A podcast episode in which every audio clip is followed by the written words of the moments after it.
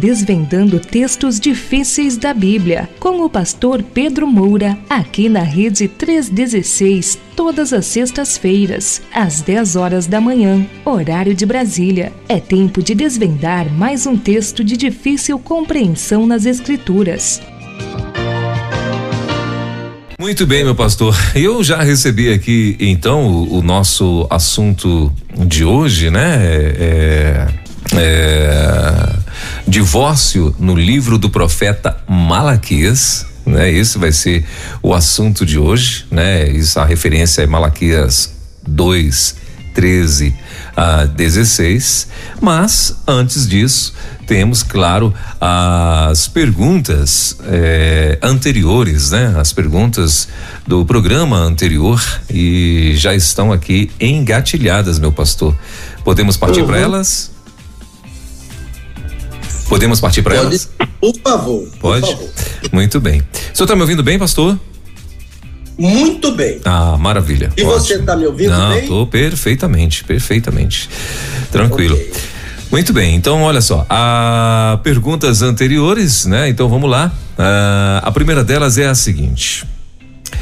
Pastor, eu não entendi bem, mas o senhor disse que o nome Adão é para homem ou para o homem e a mulher. Preciso da sua ajuda, por favor. As... Quer dizer que ele ou não entendeu ou não concordou, né? É, exatamente. Por favor, me ajuda aí. É o nome, é o nome unissex? É isso que ela está perguntando aqui? é, a segunda pergunta, meu pastor. Qual foi a razão que o senhor alegou para o eufemismo homem e mulher em Gênesis 1, 27? Porque o Senhor afirma que é um eufemismo. Eita. Ah, a terceira. Pastor, só o homem foi feito do pó da terra. Mas o Senhor afirmou que a mulher também foi chamada de barro. O Senhor até brincou dizendo: Senhor barro e Senhora barro. Como é isso, pastor? Eita. O povo estava atento, hein, pastor? É, é. E a quarta é a seguinte. Não sei, pastor, mas eu vejo nessa narrativa da criação uma sombra de preconceito contra a mulher. Por exemplo, ela é chamada de ajudadora. Portanto, o homem é que é importante. A mulher é apenas alguém que vai ajudar o homem. Como um, um ajudante, meu Deus, apelou aqui, como um ajudante de pedreiro. Meu que Deus. bom. Apelou a irmã aqui, misericredo, misericredo, como dizem. Meu pastor, é contigo agora aí, ó, pra você desvendar esse negócio aí. São quatro perguntas. Quatro perguntas.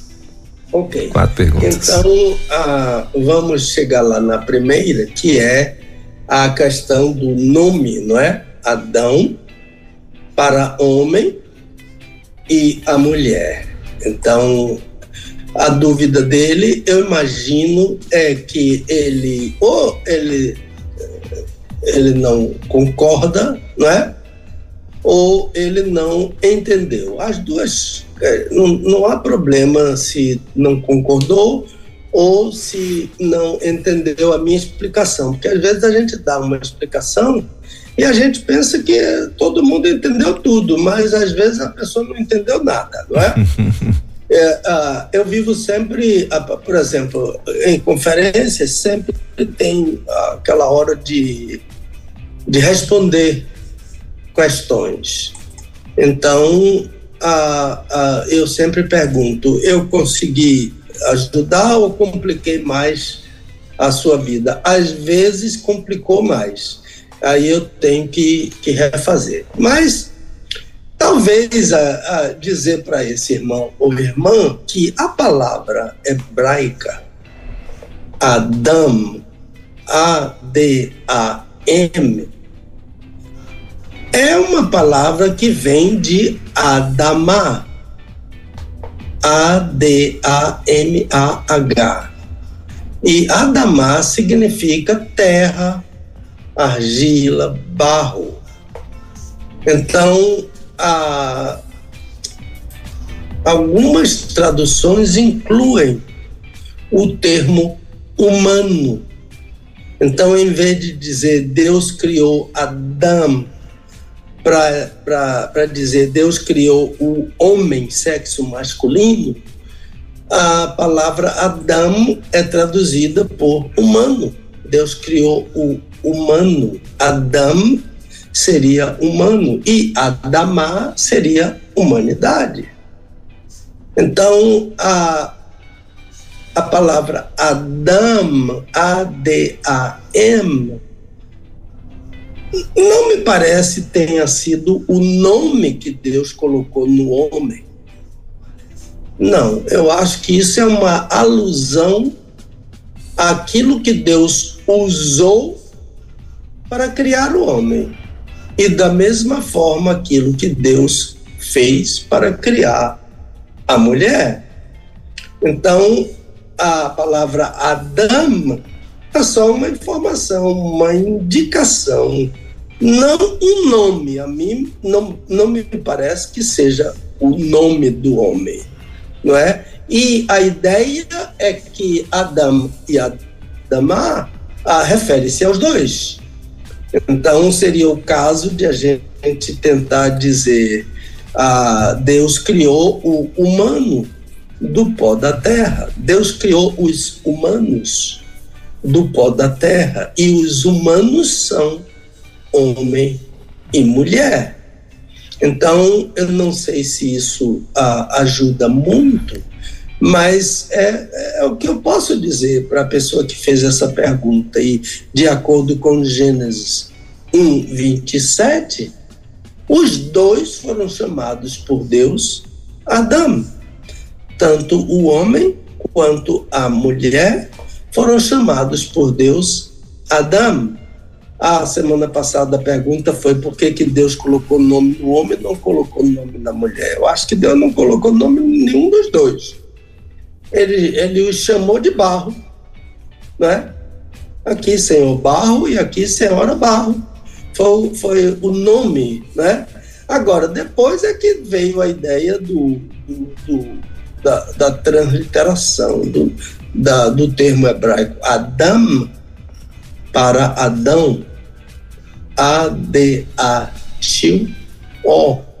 E eu acho que eu falei a semana passada que Adão só existe em português. É a única transliteração diferente que existe de Adam, porque as demais traduções é tudo Adam, A-D-A-M, terra, barro, ou humanidade, ou humano. Acho que e Gênesis 1, 27 responde que diz, e os chamou, não é? Deixa eu dar uma olhadinha aqui na minha Almeida revisada. 1, 27 diz assim: Criou, pois, Deus o homem, a sua imagem. A imagem de Deus os criou. O criou. Homem e mulher. Então, essa palavra aqui, criou Deus o homem, é a palavra Adão. Ah, Deus os criou homem e mulher. Também depois diz que Deus os chamou, não é? ah, de homem. Quando Deus os criou, os chamou de homem.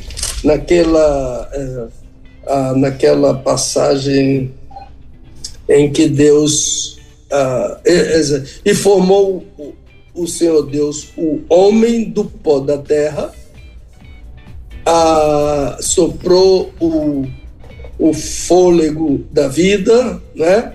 E mais adiante diz: E os chamou de homem e mulher. Ou, e os chamou de Adão, a tanto o homem quanto a mulher. Então vamos lá. A outra questão é qual foi a razão que o Senhor, o Senhor aqui sou eu, está com letra minúscula. alegou para o eufemismo homem e mulher, em Gênesis 1, 27, que eu acabei de ler aqui agora. Ah, então ele, a pergunta dele é: por que, que o Senhor afirma que Gênesis 1, 27 é um eufemismo? Perfeito. Então, ah, primeiro, eu não aleguei razão nenhuma. Os termos homem e mulher em Gênesis 1, 27, esses termos correspondem ao hebraico Zahar Unkivá. Zahar Unkivá. E isso não é homem e mulher, isso é macho e fêmea. Portanto, ah, se o tradutor, aqui no caso João Ferreira de Almeida, usou homem e mulher, é porque ele fez uso de um eufemismo, uma figura de linguagem chamada eufemismo. Porque o literal no texto não é homem e mulher, mas macho e fêmea. Zahar é macho, Nikvah é fêmea. Então, eufemismo é uma figura de linguagem usada para, segundo os, os gramáticos, os estudiosos, abrandar a aspereza ou a agressão do original. Então, costuma-se abrandar a palavra morte, morrer, né? Por exemplo, alguém chega diante de uma pessoa e diz: Fulano morreu. Ah, isso pode causar uma reação forte na pessoa, principalmente se for ligada, se for parente, se for mãe. Por isso, as pessoas dizem: Fulano descansou, ah, dormiu, ou está com Jesus. Quando eu digo irmão Fulano descansou, isso é eufemismo. Eu abrandei o termo fulano morreu. E tem até aqueles ah, risíveis, não é? Bateu as botas, ah, foi comer capim pela raiz, tudo isso é eufemismo para ah, abrandar, não é? Então, Jesus, Jesus usou esse eufemismo quando ele disse, ah, é, em João capítulo 11, ele disse: Lázaro, o nosso amigo, dorme, dorme. E os apóstolos não entenderam. Quando ele usou o eufemismo, os apóstolos não entenderam, porque eles disseram: se dorme, está salvo. Mas Jesus ah, usou a expressão literal para tirar a dúvida dos apóstolos de uma forma ah, explicativa. Ele disse: Lázaro morreu. Então, o eufemismo é é uma, é, é uma figura de linguagem para abrandar. Não é? Agora, uma ressalva é usar eufemismo em questões de sexo. Por exemplo, a dizer Adão conheceu sua mulher e ela engravidou. Em vez de dizer Adão, como o original diz, Adão teve uma relação sexual com sua mulher. Ou de outra forma, como em Hebreus capítulo 13, chamar a relação sexual de leito sem mácula. Que as pessoas não entendem, muitas vezes tem que ser explicado. Por que, que o autor, o tradutor, não traduziu aquilo que o autor disse? O autor disse ah, honrado seja entre todos o casamento e a relação sexual no casamento heterossexual. Foi isso que o autor aos Hebreus disse. Mas o tradutor considerou isso ofensivo. A meu ver, Welber, ah, há na Bíblia eufemismos desnecessários. Porque a Bíblia nunca trata sexo como pecado. A não ser se sexo for fora do casamento heterossexual. Esse sexo, fora do casamento heterossexual, esse é pecado. E a Bíblia trata como pecado. Não esconde, não camufla. Pecado na Bíblia é pecado. E sexo heterossexual na Bíblia nunca é pecado. Ah, por exemplo, a, a igreja romana, aí vai ter que voltar à questão de Maria, não é? E, e, e sabe, Elber, essa questão continua, viu?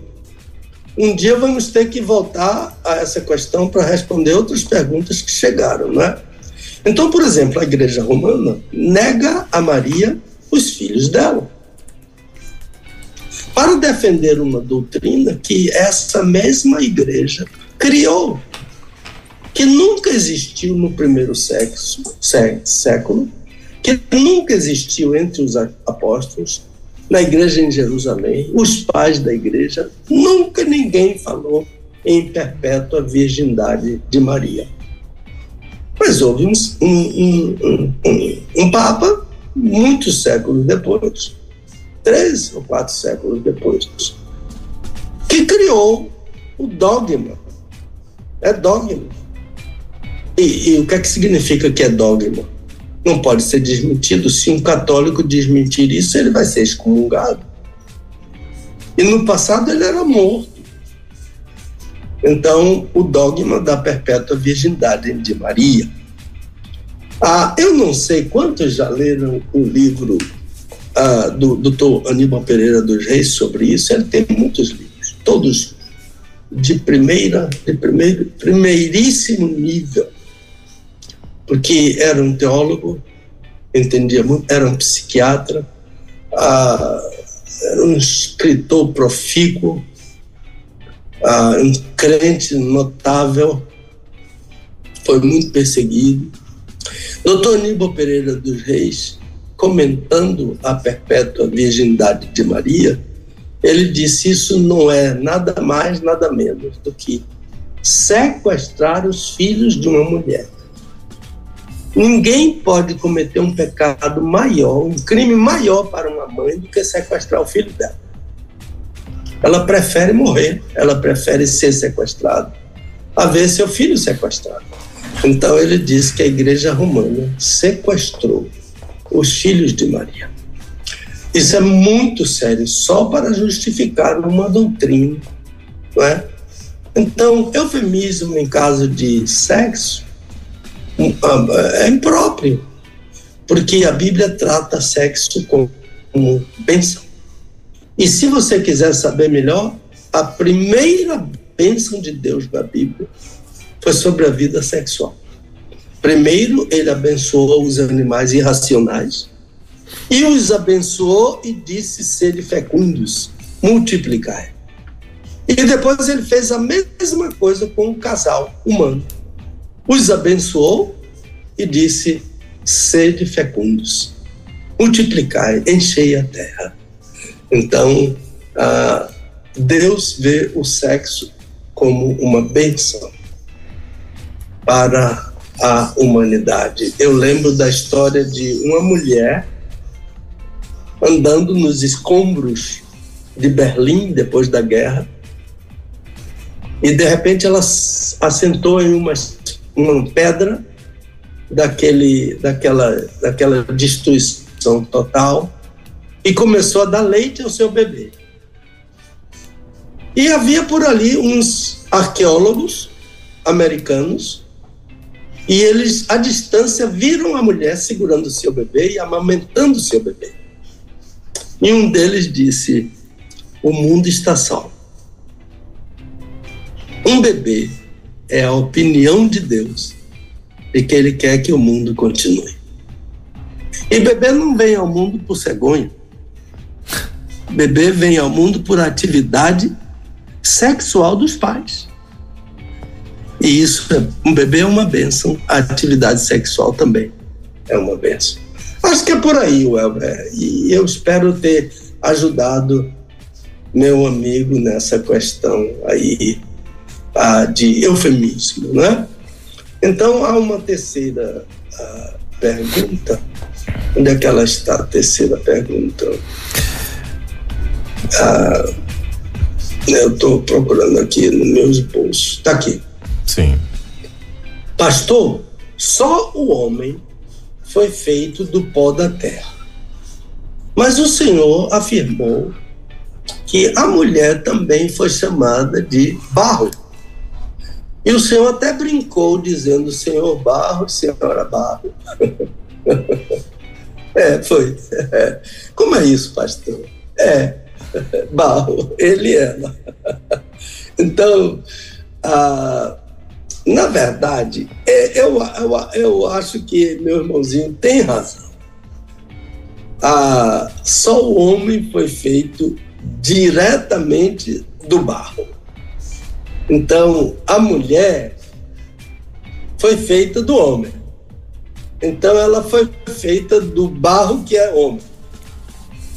Mas a, a, o barro já estava refinado, peneirado, né? Agora, dizer que ela não foi feita do barro é dizer que ela foi criada do nada, não é? Como os bichos. Deus, Deus disse, a Deus deu uma ordem para aparecer as aves, Deus deu uma ordem para aparecer a girafa, Deus deu uma ordem para aparecer o elefante, os peixes, ah, os répteis, ah, tudo isso foi a, a, partir de ordem. Assim como ele disse, haja luz. Foi como ele deu ordem para aparecer a água, depois ele deu ordem para aparecer a parte seca e, as árvores, os frutos, as sementes, tudo ordem. Então, quando eu digo que a mulher não foi feita do barro, ela foi feita do nada, então eu digo que o homem foi feito debaixo da ordem façamos o homem e a mulher não foi. Apareça a mulher. Não. Não. A, ela foi formada da mesma maneira que o homem, sob a expressão façamos. Então, o pó usado para criar o homem só é diferente do pó criado para usar a mulher, porque o pó criado para usar para criar o homem foi usado para criar o homem foi somente mineral. Mas para criar a mulher, o pó foi um pó vivo. Eu gosto muito, ah, eu leio tudo que eu posso de um, de um puritano do século 17 chamado John Gill. John Gill, J-O-H-N-G-I-L-L, John Gill, puritano. Ele tem um livro famoso, exposição. Não, ele tem um livro que uh, ele tem um, um, um livro chamado Exposição, mas é a exposição do Antigo e do Novo Testamento. São nove volumes. Eu não creio que haja em português, mas o nome é Exposição do Antigo Testamento e do Novo Testamento. E, e ele, ele, o que eu quero dizer vem depois, mas há uma expressão que quase todo pastor usa em casamento. Quando diz que a mulher não foi tirada da cabeça para não dominar sobre o homem, que a mulher não foi tirada do pé para não pisar ou para ser pisada pelo homem. Já ouviu isso, Elba? já, pastor, já ouvi. Quem disse isso foi John Gill, no século XVII. Foi ele quem falou sobre isso. Mas o que eu quero dizer agora é, é sobre a criação da mulher. John Gill, ele diz, embora, eu, eu, eu anotei aqui para não errar, então vão as aspas agora. Embora a mulher tenha a mesma forma que o homem, a mulher foi feita do pó refinado e vivificado. Isto é, ela foi feita da carne e dos ossos do homem, que por sua vez foi feito do pó. Então, assim, assim continua o John Gill, em sua fina e amável formação e essência, ela foi construída. Ele usa exatamente o termo que o hebraico usa. Ele diz que a mulher foi construída. Ah, ah, porque ela, de John Gill, é o alicerce da casa da família. E o meio usado por Deus para edificá-la, ah, ou melhor, para denota o cuidado singular, a arte utilizada e a exata proporção observada ao fazê-la. Então, observe a expressão pó refinado e vivificado. Qual é a conclusão que eu chego aqui? É que os dois foram feitos do barro. Mas a mulher de um barro já transformado em carne e ossos. Barro vivo ou barro vivificado. Espero ajudar, ter ajudado o irmão. Mas tem uma outra pergunta. Não sei, pastor. Mas eu vejo nessa narrativa do Gênesis, né? Uma sombra de preconceito contra a mulher. Por exemplo, ela é chamada de ajudadora. A, a mulher, segundo ele entende a narrativa do Gênesis, é apenas alguém criado para ajudar o homem como um ajudante de pedreiro. Tadinha. Tadinha dela. Ajudante de pedreiro. Eu já vi mulher pedreira muito boa fazendo Sim. a construção. Mas é um trabalho muito pesado para a mulher. Olha, eu acho que é bem diferente do entendimento do meu irmão a Bíblia é o último livro para alguém pensar em preconceito. A criação, a cada criação, no livro do Gênesis, Deus parava, contemplava e usava uma palavra riquíssima que existe no hebraico, que é a palavra tove. T-O circunflexo V. Tove. Essa palavra é traduzida na Bíblia por bom. Mas em hebraico ela é mais do que bom. Ela é alguma coisa que não precisa de retoque. Está perfeito. Miguel Ângelo olha para Moisés e diz: Fala, Moisés, porque ele achou que estava tove. E quando Deus criou o homem e a mulher, Deus acrescentou mais uma palavra. Ele disse tove miode. Ele não disse somente tove. Como ele disse, ele gostou do elefante, ele disse tove. Ele gostou da luz, ele disse tove. Ele gostou das águas, ele disse tove. Mas do homem e da mulher, ele disse tove miode. Muito bom está muito bom.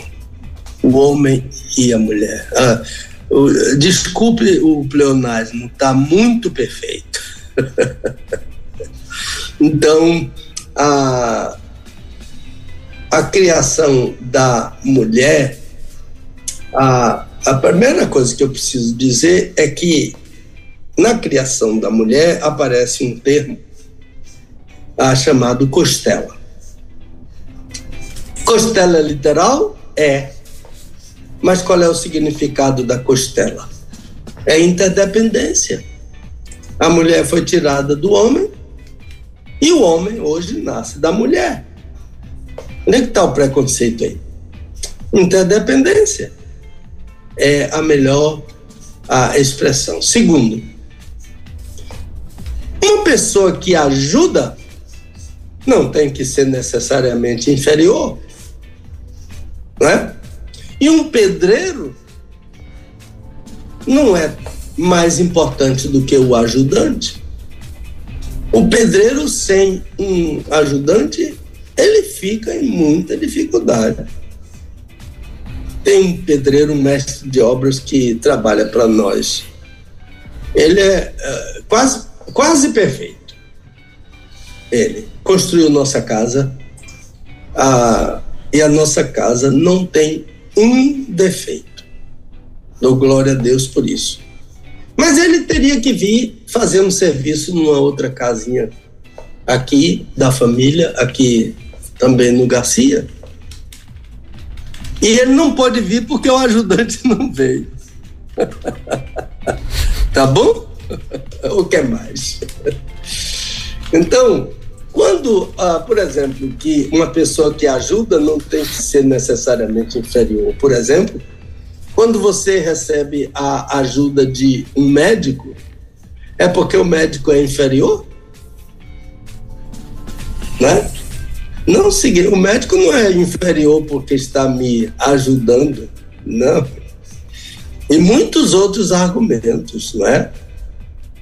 Mas, para mim, o maior argumento para essa coisa de dizer que ajudadora significa inferior é que a Bíblia usa o mesmo termo para Deus. A Bíblia diz que Deus é ajudador. O autor dos Hebreus disse: Deus é o meu ajudador. O salmista diz: Eis que Deus é meu ajudador, no Salmo 54. Então, imagina que Deus é inferior porque é ajudador. Deus disse a Adão que a mulher seria Ezer, isto é, ajudadora. E a Bíblia diz que Deus é Ezer, ou Ezer, ajudador. Então, a mesma palavra que Deus usou para a mulher, ele usa para ele mesmo. Então, a mulher não é inferior porque é ajudadora, e ninguém é inferior porque ajuda. E Deus é ajudador. Então, se há alguém na criação que representa aquilo que Deus é, é a mulher. Porque o homem não foi chamado de ajudador, mas ela foi. Então, ela é na criação. Quem representa aquilo que Deus é, é a mulher. Porque Deus é ajudador e a mulher é ajudadora. Ezer. Deus é Ezer e a mulher é Ezer. Acho que ah, é mais ou menos por aí e eu tentei ajudar dessa forma. Não existe preconceito. A Bíblia não é um livro preconceituoso. Em hipótese alguma. Ah, não há como provar isso na Escritura Sagrada. Deus abençoe a, a pessoa que fez essa pergunta, as pessoas, homem ou mulher. Né? E se a dúvida persistir, vamos lá e vamos esperar a tentar ajudar. Palavra sua, meu irmãozinho. Muito bem, muito bem, meu pastor. É, eu estou falando sobre sobre a questão da da mulher, né, ser ter sido criada da parte refinada, né? É, do, do, já do barro refinado e tal. Então, assim, acho que vale justificar, então, por que, que o homem é mais brutão, né? Porque ele foi feito do barro direto. Feito da facão, né? É, então, foi feita ali, né? É, é, diretamente do barro. E a mulher não, a mulher foi feita mesmo da parte mais, né? É, é como você muito bem colocou aí, é da parte refinada. Por isso que são mais. É, é, a estrutura é outra, né? São mais meigas, são mais delicadas, né? Justamente agora eu entendi por quê, né? Dessa, dessa ah, diferença. e outra coisa, o Elber. Ah. é é, é, é claro que existem exceções, uhum. mas parece que na natureza a única fêmea que é mais bonita do que o macho é a mulher. É claro que tem exceção, né? Porque uma vez eu fui falar isso e uma mulher disse: o pavão, não, um homem falou: o pavão é mais bonito que a pavor.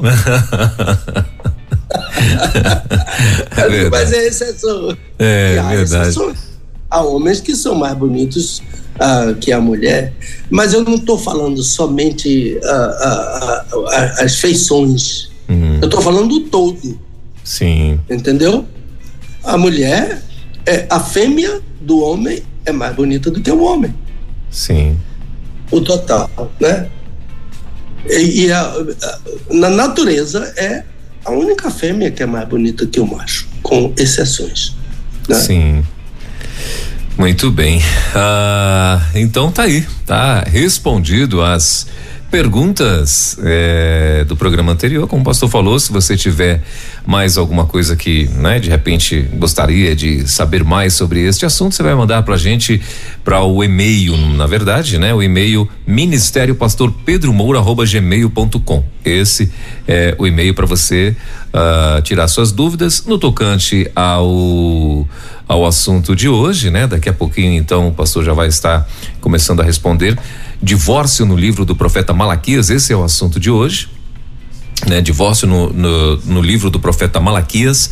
Uh, então, daqui a pouquinho, fica atento. Se você tiver também perguntas, por favor, o e-mail é ministério pastor Pedro Moura gmail.com. E se você também tem outras curiosidades da Bíblia aí e tal, uh, de repente coisas que você aprendeu uma, uma vida toda de um jeito e hoje ouviu falar de outra forma e aí ficou meio que na dúvida, ou se tem alguma dúvida, inclusive, manda para lá para ministério pastor Pedro Moura arroba gmail.com tá bom? Então é, e aí a gente claro dentro de uma ordem por ordem de chegada a gente vai estar o pastor Pedro vai estar aí selecionando e, e vindo aqui e trazendo a tua pergunta para todos para que todos possam conhecer. Meu pastor antes eu partir aqui para o nosso próximo para já para o tema de hoje quer ir para os comerciais Vamos, vamos, sim. Olha, sim. eu estou devendo assim uma saudação uhum. aos nossos cooperadores. Eles são essa última viagem minha a, ao interior do, do, Rio Grande do Norte. Uhum. Eu descobri quantos irmãos nos ajudam.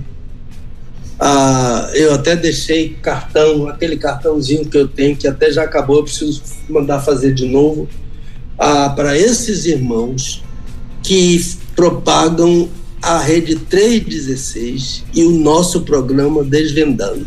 Uhum. Eu, eu, eu, eu, eu fiquei assim, meu Deus, eu pensava que, né? Eu não sabia que tanta gente. Ah, irmão, ah, eu falo no programa tal, sexta-feira, eu acompanho, pastor, e eu mando para minha lista. Então, ah, isso é uma bênção, e, e eu sou devedor a esses irmãos cooperadores. E esses irmãos não estão somente no Brasil, não. Eles estão fora do Brasil também. Então, a, é, um dia ainda vou fazer uma lista maior, assim, mais detalhada, para mencionar esses irmãos aqui no programa, fazer um agradecimento direto. Gente que, que está cuidando disso, né? E abençoando vidas, né? A nossa rede 316 está 24 horas no ar. E, e, e quantas, quanta gente, não é, que sofre de insônia, e quanta gente que está aflito, quanta gente angustiada, quanta gente à beira do suicídio, né? E ouve uma palavra, ouve um hino, e então, ah, então, ah, isso é uma benção. Nós precisamos de mais e mais cooperadores. Não é? São obreiros, são cooperadores, são missionários. A minha gratidão. Agora, o nosso Desvendando em Casa, ele só vai ser retomado no primeiro domingo de janeiro, dia 8. Ok. A, a, a, esse domingo agora, com final de Copa do Mundo, essas coisas assim. Uhum. Ah, algumas pessoas vão deixar para. Eu não sei qual é a hora do jogo, mas eu tenho a impressão que é meio-dia, não é? Sim. E então, e, e, a hora que for, então eu sei que vai ser difícil para as pessoas que querem assistir o jogo, né? Vão uhum. para o culto no domingo pela manhã, ninguém vai deixar de ir ao culto porque à tarde vai haver um jogo. Sim. Então vão ao culto pelo, no domingo pela manhã e, e, e depois vão, vão assistir a final da Copa do Mundo.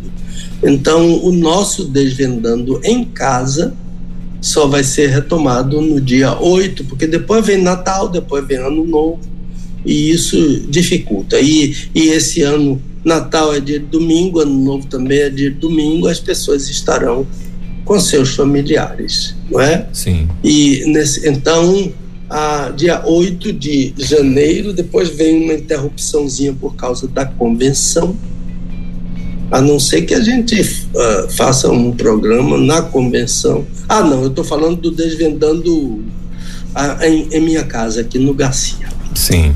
Então, isso. Agora, por último, nesse domingo nós vamos estar numa igreja chamada Igreja Batista Vilas do Atlântico. Vilas do Atlântico é, é um bairro bem afastado de Salvador, depois do aeroporto. O aeroporto está a 26 quilômetros daqui. Vilas do Atlântico é depois do aeroporto. Bastante depois. Ah, eu até nem sei como chegar lá, já pedi ao, ao um dos pastores da igreja para me orientar sobre isso. Às 10 horas. Eu, eu, eles têm dois cultos de manhã, dois cultos à noite. Ah, eu não sei como é a programação desse fim de semana, mas eu sei que às 10 horas da manhã, se Deus quiser, eu estarei lá pregando sobre aquele tema maravilhoso, ao nome de Jesus se dobre todo o joelho dos que estão no céu, na terra, toda língua confesse que Jesus Cristo é Senhor para a glória de Deus Pai. Esse texto lá de Filipenses capítulo 2. Então, a quem estiver lá por perto, eu tenho até um irmãozinho, caçula, Abel, que mora lá por perto. Ele já está sabendo e vai ser até uma oportunidade de ver meu irmãozinho, a esposa dele, Denise, os filhos dele lá em Vilas do Atlântico.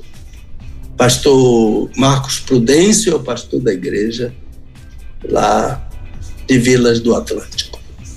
É somente isso, meu querido. Então, se você quiser, a gente pode partir para a questão do divórcio, que é a nossa questão de hoje.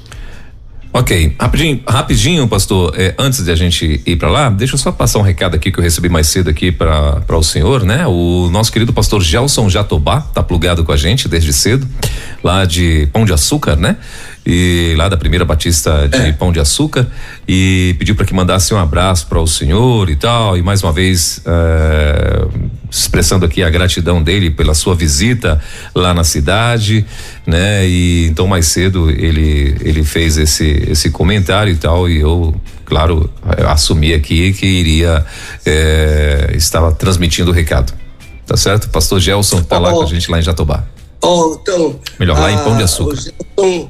O Gelson pastoreia na cidade onde minha mãe nasceu. Isso. Em 1920.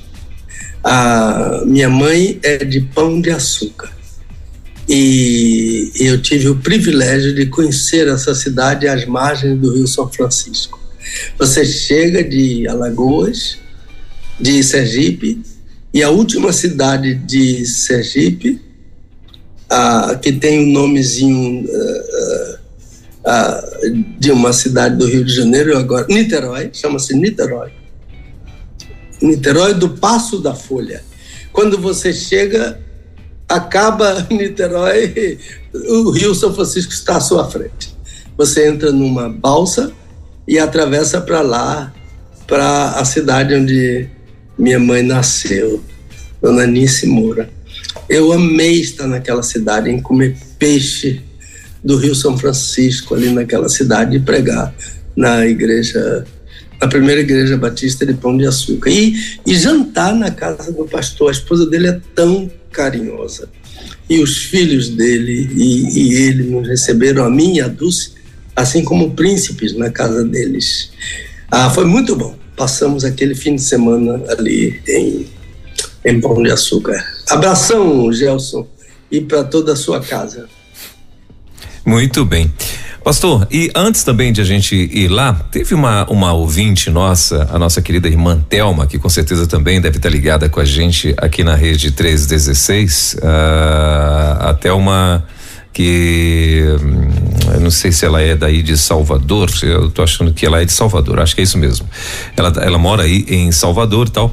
E ela mandou aqui pra gente, eu até pedi para ela encaminhar para o senhor. Eu falei que eu também iria fazer isso, né? E, e assim como eu fiz. Uh, ela mandou um assunto, né? Que gostaria que o senhor, antes do Natal, pudesse tratar e tal. E aí eu vou, eu vou fazer questão que se assim o senhor achar tiver tempo ainda, né, e tal, e der, é, ela mandou aqui um assuntos para que fosse tratado aqui no Desventando, né? Ela, ela disse assim, na, isso foi na semana passada, eu não sei se o senhor chegou a ouvir, uh, ela disse assim, Uh, pastor, já que estamos vivendo os dias do Natal, seria possível o pastor Pedro falar sobre o nascimento de Jesus, falar sobre a estrela, o significado dos presentes, uh, o ouro, incenso, mirra? Uh, foram realmente três reis magos? O ouro recebido por José e Maria foi para ajudar na viagem quando eles tiveram que fugir para o Egito e tal? Aí eu pedi até para que ela mandasse para o senhor lá no, no, no, e-mail, mas eu achei bem, bem relevante, né, para o momento e tal. Eu não sei se o senhor chegou a já a ver lá no seu e-mail. Ela falou inclusive que iria mandar. A Thelma, que é daí de Salvador. Então eu também prometi que eu iria estar comentando isso contigo e aqui estou fazendo então, tá bom, pastor? Sim. Então, ah, podemos falar rapidamente naquela parte de perguntas anteriores, falar rapidamente sobre isso porque porque há uma, uma opção de gente numa fila já há bastante Sim. Ah, ok. E a pessoa, ah, eu não sei, nunca ninguém reclamou, mas a gente vai dar uma palavra sim, se Deus quiser, na, na perguntas anteriores da próxima semana. Agora, eu gostaria uhum. que ela mandasse para o meu e-mail. Sim. A pergunta dela, a dúvida dela, ela deve estar nos ouvindo, não é?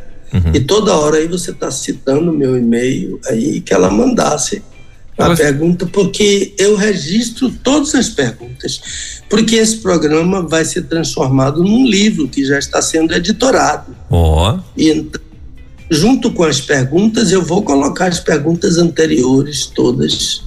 Então seria o caso de colocar também a pergunta dela sobre o Natal. Que legal, que bacana. Então tá aí. Eu achei até que ela já tinha mandado pro senhor, que ela falou que ia mandar na semana passada. Eu achei até que eu tinha mandado. Que ela tinha mandado. Eu acho que eu mandei também, pastor, essa semana. Eu peguei esse e, e escrevendo lá dizendo que foi uma pergunta dessa ouvinte e tal. E eu acho que eu tinha mandado hum. também pro seu e-mail.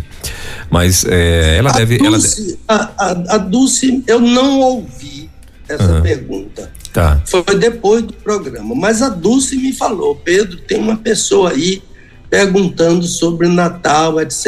E eu disse a Dulce, eu vou esperar que ela me mande para o e-mail. Eu vou conferir, ouviu? Tá bom, assim você o seu, o seu, e-mail veio para mim ou se ela mandou, etc. Eu confesso que não vi tá bom. isso no no e-mail. No e-mail ainda. Muito bem, tranquilo. Então vamos lá, vamos para o nosso assunto de hoje, meu pastor, para o nosso tema de hoje, né?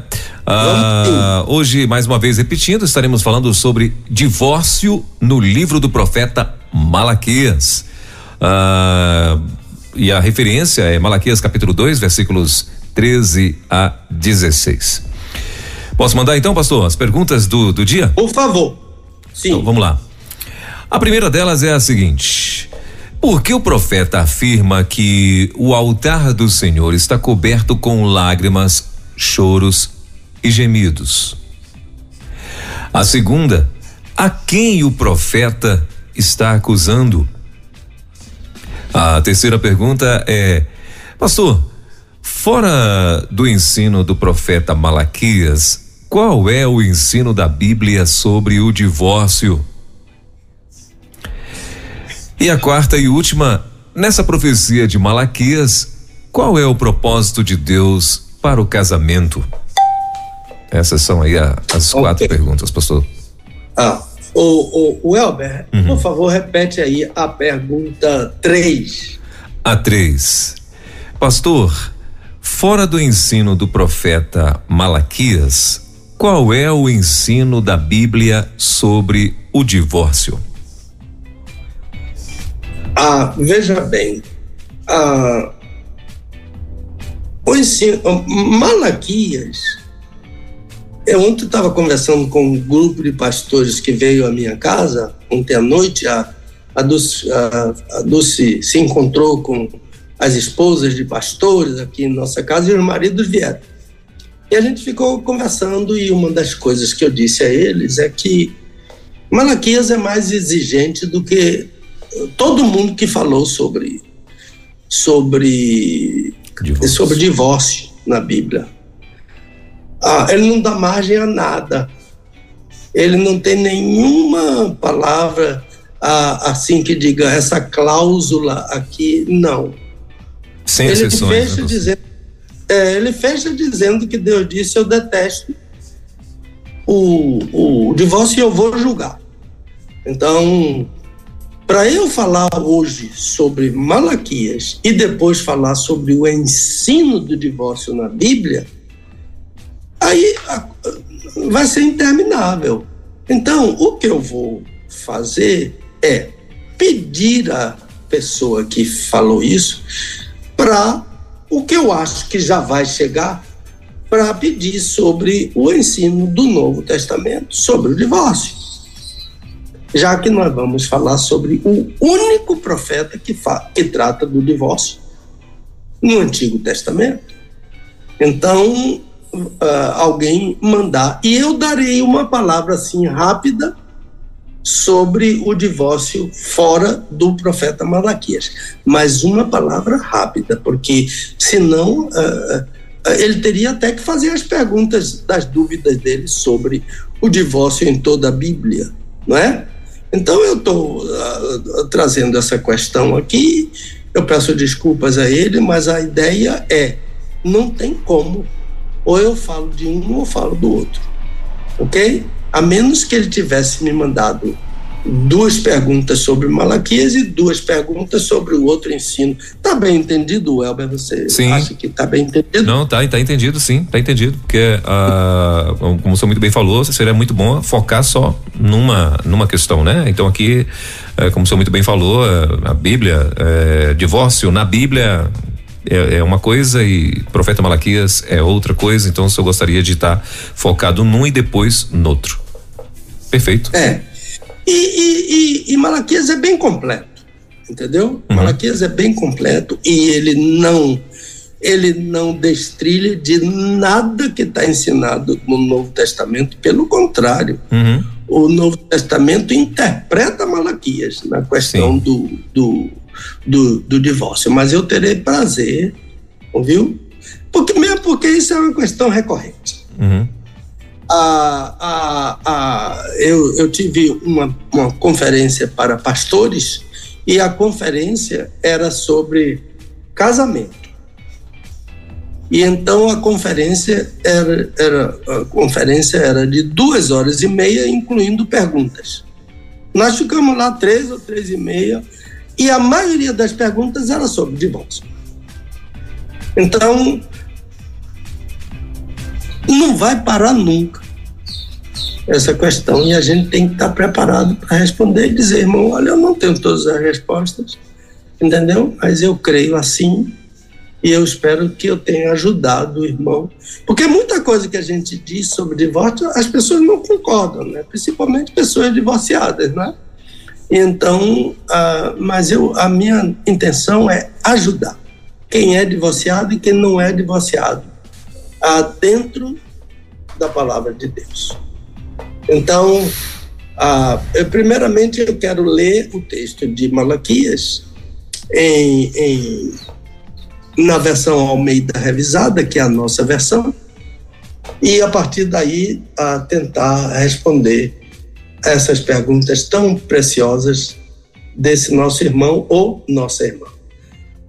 Ah, eu entendo que trata-se de uma pessoa que não é divorciada, mas que tem problema na, na sua igreja, na sua comunidade, na sua família, não sei explicar ah, sobre divórcio.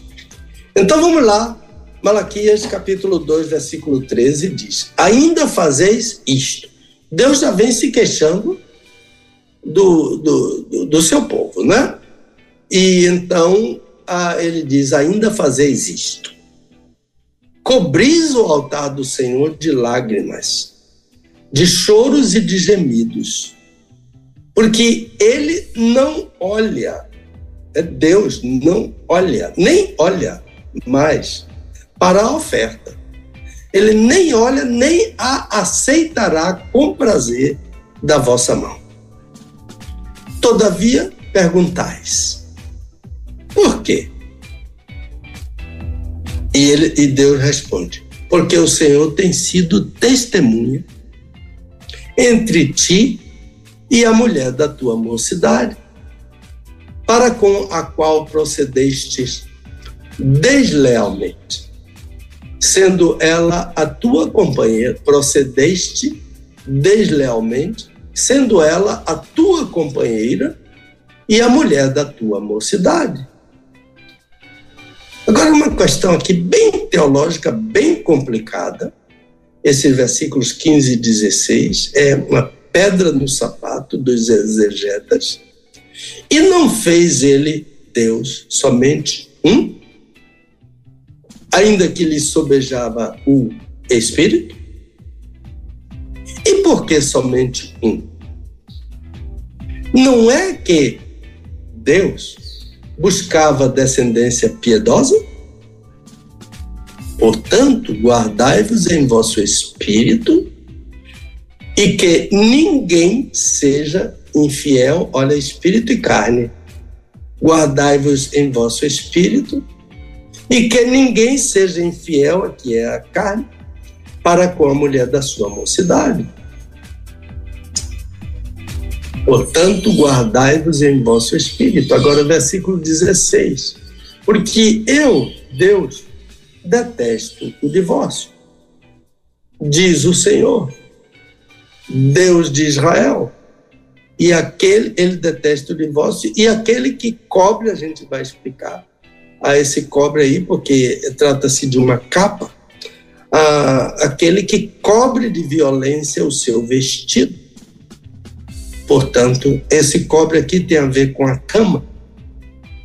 Portanto, cuidai de vós mesmos, diz o Senhor dos Exércitos, e não sejais infiéis. Versículo 17: Tendes enfadado ao Senhor com vossas palavras. Aqui é o profeta. Uh, uh, e ainda dizeis: Em que o havemos enfadado? Nisto que dizeis, olha que coisa petulante. Qualquer que faz o mal passa por bom aos olhos do Senhor. E desses é que Deus se agrada. Quer dizer, Deus só se agrada de quem faz o mal. E olha que pergunta tola: onde está o Deus do juízo? É muito complicado, não é? A gente ouvir o povo de Deus falando isso do, do Senhor, né? Então a primeira pergunta é por que o profeta afirma que o altar do Senhor está coberto com lágrimas, choros e gemidos? Então a expressão encher o altar do Senhor de choro, de, de gemidos, de lágrimas, é é uma expressão antiga que tem a ver com uma estratégia dos líderes judeus para enganar a Deus. Faz de conta que Deus não está prestando atenção para a nossa vida impura, que Deus não liga para esse negócio de vida impura, que disciplinar uma pessoa na igreja por prostituição, por fornicação, por adultério. É falta de amor, porque Deus não está ligando para isso. Por quê? Porque a gente agrada a Deus é dando dinheiro. Então o povo de Israel enchia o altar de Deus com sacrifícios e ofertas, e muita oferta para esconder ou para enganar a Deus. para que Deus não olhasse para a vida impura deles com adultério, com fornicação, com prostituição, com toda sorte de pecado. Então, eu agrado a Deus levando a minha oferta para o templo. E eu posso viver a vida que eu quiser. Hoje nós não temos altar, não é? Não, não chamamos o púlpito de altar, porque vem aqui ao altar de Deus, não é o púlpito. O púlpito não é altar. Altar é lugar onde se mata bicho, se derrama sangue de bicho. No púlpito não se mata nada. No púlpito se prega a palavra de Deus. Mas o gasofilácio recebe as nossas ofertas. E então eu posso colocar no gasofilácio uma oferta para tentar enganar a Deus. Então, ah, isso é tolice, né? Pode acontecer comigo. Por exemplo, quando eu tento enganar a Deus em minhas orações, né? Ah, ah, ou, ou quando eu quero um relacionamento bancário com Deus. Ah, eu reconheço que pequei, mas aqui está o meu cheque, aqui está o meu Pix, eu levo o comprovante, aqui está o comprovante do meu depósito. E então, o meu relacionamento com Deus é um relacionamento bancário. Mas isso é tolice. Deus é dono de tudo.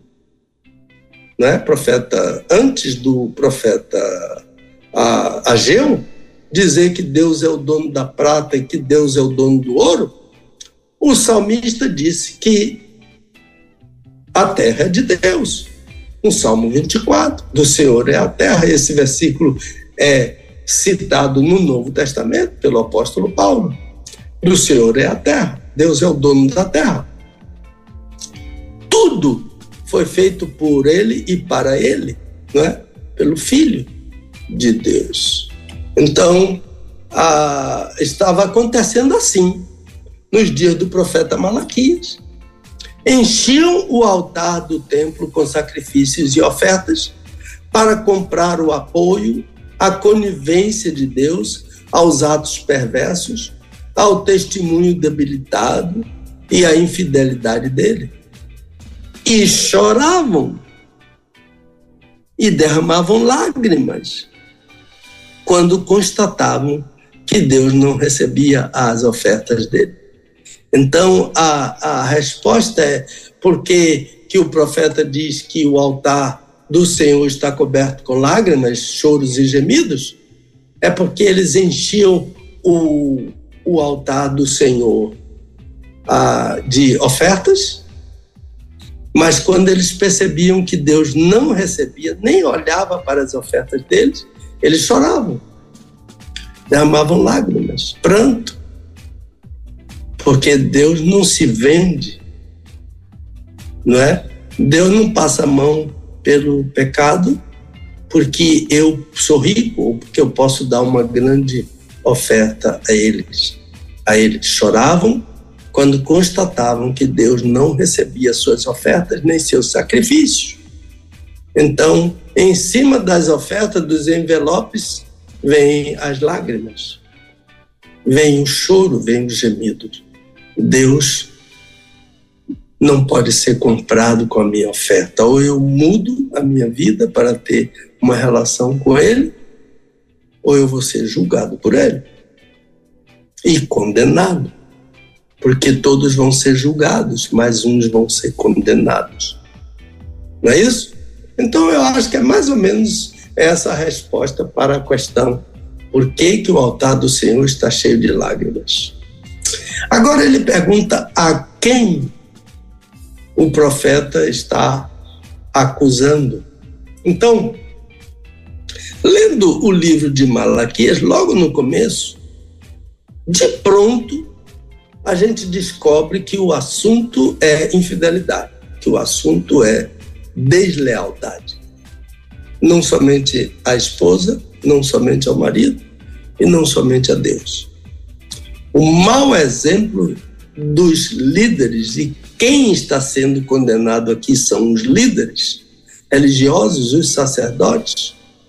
Eles eram infiéis publicamente. O mau exemplo deles levava o povo de Deus ao pecado. Eu me lembro, Elber, de um rapaz enfrentando extrema dificuldade, foi aconselhado a procurar uma igreja. Mas a pessoa que o aconselhou não lhe disse qual igreja. Ele não conhecia nada, não sabia a diferença entre igreja evangélica e igreja que não é evangélica, igreja católica, igreja batista, etc. Então ele procurou a igreja mais conhecida, uma igreja grande, mas que não é evangélica. E esse rapaz, tão angustiado que estava, entrou a, a, de cabeça, mergulhou de cabeça. Ele queria saber tudo, ele queria uh, entrar lá e, e ser orientado pessoalmente, conhecer os líderes, os auxiliares dos líderes. De repente, ele começou a descobrir coisas que ele mesmo, em sua vida de pecado pregressa, ele rejeitava. Estava dentro da igreja que ele havia procurado.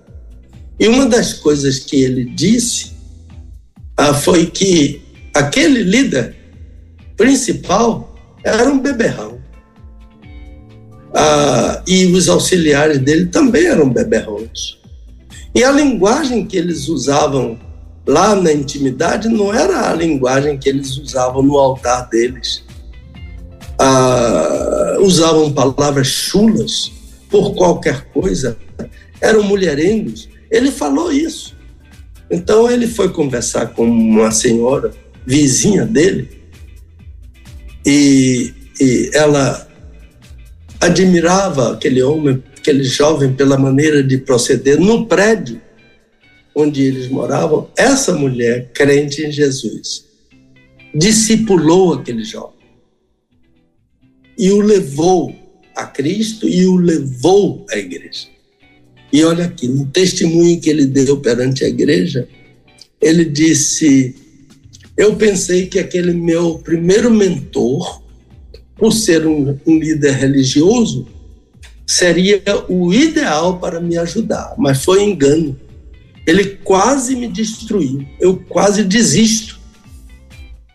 Deus me salvou pelo testemunho de uma senhora idosa que não liderava nada, que não liderava igreja nenhuma. Então, o testemunho de um líder pode destruir um liderado. Não é? Então, a igreja pode ser influenciada pelo mau testemunho de líderes. O caráter de um líder é muito importante para os liderados. Então, homens violentos Há poucas semanas a gente falou sobre uma lista ah, da igreja do, do, do, pastor Tito, lá em Creta, que tinha de gente ali. É, é. Então, homens violentos, maus, cobiçosos, gananciosos, hedonistas, impuros, maliciosos, é? desonestos, são um péssimo exemplo ao rebanho do Senhor a, a Balaão, por exemplo, números 22 em diante, é, era um especialista nisso, em proceder de tal maneira que o povo de Deus se desviava por causa dele. E o povo de Deus se desviou por causa de Balaão. Então, o crente fraco, o crente novo, um crente imaturo, eles chegam à conclusão que não vale a pena tanto esforço para não cair em tentação e em pecado, porque o líder dele, o ungido do Senhor, está ali, na liderança de tudo, e faz tudo. Então ele diz: não vale a pena. De modo que a quem o profeta está condenando foi a pergunta, o profeta está chamando a atenção para a infidelidade dos líderes, que levavam os liderados ao pecado. Então, há, muitos anos, eu era adolescente, um médico muito querido pregou em nossa igreja e ele disse: igreja que não batiza, igreja que não disciplina, são igrejas que estão fora do propósito de Deus. Disciplina justa para todos, inclusive para os líderes, não é falta de amor. É recurso de Deus para a sua igreja não ser condenada com o mundo, para o crente não ser condenado com o mundo. Então, a terceira pergunta é, pastor, qual é o ensino desse profeta, isto é, Malaquias, sobre o divórcio? E aquela ideia de sobre o divórcio em toda a Bíblia. E fora do ensino de Malaquias, qual é o ensino da Bíblia sobre o divórcio? Eu já expliquei. Então vamos lá. Se me fosse ah, se me fosse dada a opção de responder a esta pergunta com uma só palavra, eu diria o ensino de Malaquias é sobre deslealdade infidelidade. Para Malaquias, a divórcio é resultado de infidelidade. E ele não faz exceção, de nenhuma forma. Então, o povo pergunta assim: por que Deus não olha mais para nossas ofertas? Por que Deus não quer mais os nossos sacrifícios? Por que Deus não se agrada dos nossos cultos e dos nossos louvores? Isso está todo no contexto de, de, Abacu, de Malaquias. Por que, que ele não tem prazer nisso? E o profeta responde: por quê? Porque há pessoas infiéis. E essas pessoas estão liderando. E essas pessoas estão levando os liderados à infidelidade. E é, o versículo 14, se você tem sua Bíblia aberta, de Malaquias é explícito. Ele diz: porque a, com a mulher da tua mocidade procedeste deslealmente, é por isso que Deus não está aceitando a oferta. Sendo ela, quem é a mulher da mocidade? A tua companheira a mulher da tua aliança, tem dois nomes essa mulher, três nomes, a mulher da mocidade, a companheira e a mulher da aliança. E depois a gente vai ver uh, com quem é feita esta aliança. Então, desleais no casamento. O que acontecia era o seguinte: os maridos, naquele tempo eram só os maridos, os maridos trocavam as esposas com mais idade por mulheres mais novas.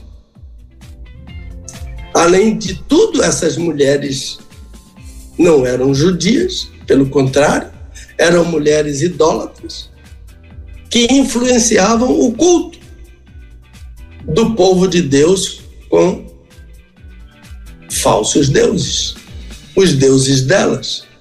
Então, aqui no caso de Malaquias, era este líderes que abandonavam a esposa atrás de mulheres mais novas, mesmo que não fossem do povo de Deus, que fossem estranhos. Então, o profeta chama a atenção para isso, porque porque a mulher dele, a minha esposa, sua esposa, meu amigo, é a mulher da minha mocidade, é a mulher da sua mocidade ela é a companheira e ela é a mulher da aliança. É muito sério isso. Muita desculpa aí para divórcio, tem muita desculpa para divórcio. Questões que podem ser resolvidas. Não há nada no relacionamento, não há nada no relacionamento conjugal que o Senhor Jesus não possa ajudar. Nada absolutamente nada. Ele pode ajudar em tudo. Agora a gente abandona ele por questões que o mundo coloca como relevante. Ah, minha mulher é isso, minha mulher é aquilo, meu marido é isso, meu marido é aquilo. Isso é o mundo quem diz. Mas a palavra de Deus diz que o homem é o homem da mocidade dela. Que o homem é o companheiro dela. Que o homem é o homem da aliança dela. Que a mulher é a mulher da mocidade. É a companheira dele. É a mulher da aliança dele. É isso que a Bíblia diz. Eu expliquei a um grupo de pastores recentemente o que significa iniciar a sua mulher. Eu disse duas coisas. A primeira é que o verbo no hebraico original é passivo. Então, o homem não se une à mulher. O homem é unido à mulher. Jesus disse isso claramente porque ninguém interpreta o Antigo Testamento como Jesus. Ele disse: o que Deus uniu, está vendo aí? Quem uniu foi Deus. Então, o unir-se-á que está aqui na minha Bíblia deveria ser: será unido à sua mulher. E a segunda coisa que eu disse a eles, que é mais estranho ainda, é que união é essa? A palavra que está usada para união, o verbo davak, é o verbo colar, soldar. Então, deve aqui é cola, é solda. Então, unir-se a, a sua mulher, segundo o Antigo Testamento, capítulo 2, 18 a 25, é isso aqui, ó. Soldar um no outro, só vai sobejar o espírito. Que Malaquias falou, cada um tem o seu. Mas a carne é uma só, uma só carne, colado a soldado. É por isso que o divórcio cria tanto problema e tem tanta consequência, porque tem que quebrar essa cola. Esse, esse sinal que eu estou fazendo aqui é uma cola que Deus fez. Que para uh, ah, tirar essa cola tem que quebrar. Vai ficar pedaço do lado de cá e pedaço do lado de cá. Vai ter filho chorando, vai ter família desesperada, etc. Porque é consequência de quebrar a cola uh, que Deus fez. Então, esta cola, para a gente manter esta cola, porque casamento não é eterno, mas é para sempre, por causa dessa cola, é para sempre. Então, Deus tem todo um, um, um Deus tem todo um complexo de ajuda para qualquer problema que incidir em cima desta cola. Então foi aquilo que eu disse: não há nada no casamento que Deus, através de Cristo, não possa resolver. Mas a gente procura as respostas do mundo. Ah, criou. Ah, já me encheu o saco. Já me abusou demais. Aí, agora, vou procurar um outro casamento. Daqui a pouco vai ter outro problema. E vira um monstro. Porque quem se une a a, a meretriz, diz Paulo, faz um corpo com ela. Então, vira um monstro. Onde haviam dois, agora já há três. E depois quatro. Vira um monstro. Porque a relação sexual é que faz essa união de Deus. Quem une um homem a uma mulher é Deus, será unido. Então, há um outro ensino que deve dissuadir o crente do divórcio é que Deus é testemunha do casamento. Quando foi o seu casamento com a sua esposa? Houve testemunhas? Houve. Mas houve uma que você não viu lá. E que você pode até não acreditar. Mas ele estava lá. Deus é testemunha do casamento. Deus foi testemunha do meu casamento com a Dulce em 17 de junho de 1972. Então, o seu casamento pode ter um ano, dois anos, três anos, quatro anos. Não esqueça, Deus foi testemunha dele. Ele estava lá. Todo casamento precisa de testemunha, né? mas nem todos os casais têm consciência de que Deus é testemunha do seu casamento. E Malaquias diz isso. O Senhor tem sido testemunha entre ti e a mulher da tua mocidade. Ah, em um estudo muito interessante, a Dr. Paige H. Kelly diz que nos dias do profeta Malaquias, a prática do divórcio havia alcançado proporções endêmicas. E uma das evidências disso é que Malaquias é o único profeta a tratar do assunto com detalhes. Divórcio. Ele trata do assunto, ele é o único profeta que trata sobre isso. O Dr. Kelly disse proporções endêmicas. Não está acontecendo isso em nossas igrejas hoje. Ah, então uma das, ah, então temos que, ah, nós temos que dizer o seguinte: não é diferente dos nossos dias, porque há pessoas que se divorciam por uma questão muito séria, embora a, a Malaquias não trate nisso, mas Jesus trata, a, de, de adultério, infidelidade. A, Jesus trata disso. A, Malaquias não trata. Malaquias disse que o cara se divorciou porque ele era infiel. Então, ah, ah, ah, mas antigamente, eu, eu quero trazer esse testemunho aqui, nossos casais comemoravam bodas. Bodas e mais bodas, bodas e mais bodas. Então, problemas conjugais têm ligação direta com problemas espirituais um homem crente, uma mulher crente, que rompem os laços matrimoniais para iniciar um novo relacionamento, uh, eles têm não somente problemas conjugais, mas problemas espirituais também. Mas há como que um véu, né? Uma vez um colega me disse: Não, Pedro, não deu mais. Ah, e as coisas eram assim tão que do dia a dia, não é? Não é?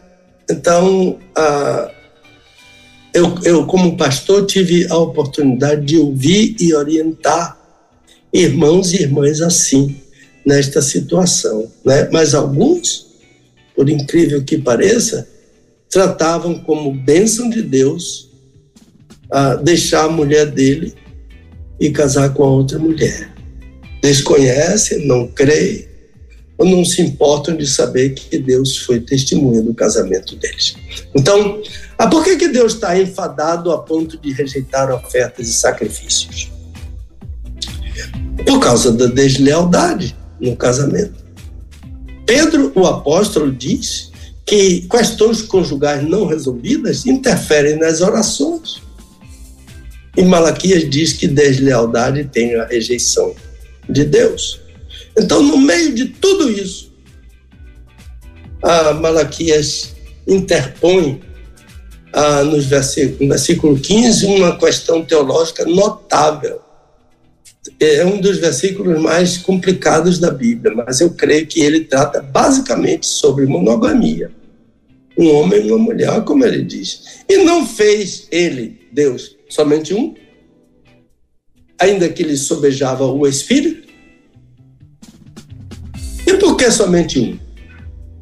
Não é que Deus buscava descendência piedosa? Portanto, guardai-vos em vosso espírito, e que ninguém seja infiel para com a mulher da sua mocidade, e que ninguém seja infiel para, o, para com o homem da sua mocidade. Observem que o profeta, ah, como também os autores do Novo Testamento, Paulo e Pedro, quando falam sobre o assunto casamento, têm sempre como base o relato do Gênesis. E esse versículo 15 de, de Malaquias é uma volta ao relato do Gênesis. Ele fez um, um homem para uma mulher. O relato da criação é monogâmico. quando Jesus é interrogado por líderes religiosos judeus sobre o divórcio, Jesus faz o mesmo. Ele toma como base o relato da criação para mostrar que Deus fez um homem e uma mulher.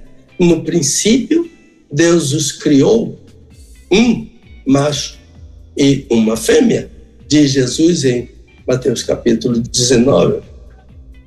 Então, qual é a razão? Pergunta Malaquias. É porque Deus quer uma descendência piedosa. Deus quer uma descendência santa. E será que Deus continua buscando essa descendência piedosa? Então a questão se estende a, a, ao ensino de toda a Bíblia. É isso que o irmão perguntou fora de Malaquias. E a Bíblia é, é sempre a favor do casamento. Veja o testemunho inspirado do autor aos Hebreus. Honrado entre todos seja o casamento e o sexo heterossexual no casamento. Porque quanto aos devassos e adúlteros, Deus vai julgá-los. É, Malaquias, é, Hebreus capítulo 13. Então, só o casamento merece honra. Devassidão e prostituição, fornicação e adultério são, não são dignos de honra, mas de julgamento. Então, poderíamos incluir aqui, na questão do divórcio, as principais vítimas. Os filhos pequenos, lá já citamos isso em Mateus 19, aparece isso, a crise maior é deles, porque eles gostam igualmente do pai e igualmente da mãe. Então, quando Jesus tratou do assunto casamento que acaba, ele logo abençoou as crianças. Os pais que estavam ali com aquela questão de divórcio queriam impedir ah, os discípulos também das crianças virem a Jesus, mas Jesus disse: não os impeçais. E um problema não resolvido entre pai e mãe, que os filhos pequenos tomam parte, é uma forma de dificultar o caminho deles para Jesus. Então, me parece que Jesus está dizendo a eles: papai e mamãe destruíram o reino de vocês, mas, ah, mas eu tenho um reino melhor para vocês. E então ele se volta para os pais e diz: Deixai, não as impeçais, porque de tais é o reino dos céus. Então Malaquias faz saber ao povo o que Deus pensa sobre o divórcio. E Malaquias não tem nenhuma cláusula aceptiva, como no Novo Testamento existe uma cláusula aceptiva. Então, ele diz que Deus diz: Pois eu detesto o divórcio, diz o Senhor, Deus de Israel. E aquele que cobre de violência o seu vestido. Portanto, cuidai de vós mesmos, diz o Senhor dos Exércitos, não sejais infiéis. Então, como esse ódio é explicado aqui? O ódio de Deus. Né? É, a, a ideia não é de ódio, mas é de, de detestar, de rejeitar uma coisa. Eu rejeito o divórcio. E com a expressão cobre de violência o seu vestido, essa expressão que não é bem entendida, literalmente seria uma capa, não é? ah, como Boaz estendeu uma capa sobre Ruth, é disso que está falando aqui. Que significa compromisso assumido. Estender uma capa sobre a esposa é assumir um compromisso com ela. Um homem nessa cultura estende uma capa sobre uma mulher na cama para garantir proteção a ela. Aqui está falando da cama, para garantir proteção a ela para garantir vida conjugal a ela, para, para garantir vida sexual feliz a ela. É isso que ele está falando aqui. Mas o que ele está dizendo é que, no caso desses sacerdotes, o que é que eles fazem com a esposa? eles tendem sobre ela uma capa de violência. A capa aqui é uma capa de violência. E Malaquias entende que divórcio é uma capa de violência, é uma capa de crueldade, seria a melhor tradução. Então, a, quando você se casou com a sua esposa, você estendeu sobre ela uma capa, como Boaz fez com Ruth. E essa capa significa que você garantiu a ela amor que protege, amor que leva a sério a vida conjugal, amor que leva a sério a vida sexual feliz para você e para ela. A pergunta 4 é: nessa profecia de Malaquias, qual é o propósito de Deus para o casamento? Então, Malaquias apresenta a doutrina do casamento. Né? Eu vou voltar a dizer: ele é o único profeta a tratar do assunto e faz de maneira detalhada e completa. Não é? Ele deixa claro que o casamento é um pacto assistido, confirmado e aprovado por Deus. Então, qualquer que infringe esse pacto, segundo Malaquias, vai ser julgado por Deus e também o autor aos Hebreus, capítulo 13. Vai ser julgado por Deus, porque Deus é testemunha fiel do meu casamento do, do, do, do meu casamento com a Dulce, do seu casamento com a sua esposa, do casamento da Dulce comigo, do, seu, do casamento da sua esposa com você. Então, por que tanto cuidado?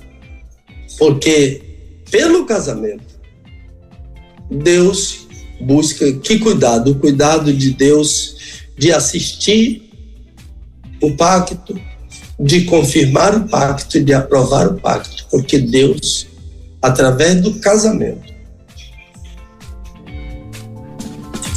busca uma descendência piedosa, santa para Ele mesmo. Então, esse versículo ele fez um só, ele fez uma só. Deus poderia ter criado um homem e duas mulheres ou mais, se ele quisesse assim. Ou dois homens e uma mulher, ou mais, se ele quisesse. Mas por que ele fez somente uma mulher? O profeta Malaquias diz: porque ele quis, através do casamento monogâmico, uma descendência piedosa. Com isso, o profeta afirma que Deus jamais chegaria a uma descendência piedosa se o casamento não fosse uma instituição monogâmica. Vamos repetir o versículo? E não fez ele somente um? E por que fez somente um? É que buscava descendência piedosa. Qual é a responsabilidade do casal diante disso? Malaquias diz: portanto, guardai-vos em vosso espírito. Eu tenho um espírito e Dulce tem outro espírito. Mas a minha carne é uma só com ela. A carne dela é uma só comigo. Então, que ninguém seja infiel para com a mulher da sua mocidade, para com o marido da mocidade, pois eu detesto o divórcio, diz o Senhor e aquele que cobre de violência seu vestido. Portanto, cuidai de vós mesmos, diz o Senhor dos Exércitos, e não sejais infiel, infiéis. Então, deixe-me concluir esta parte dizendo o seguinte: alguém pode me arguir, Pedro, não há outro argumento ou outra interpretação para o assunto inclusive no Novo Testamento? A minha resposta seria a seguinte: primeiro, que eu estou tratando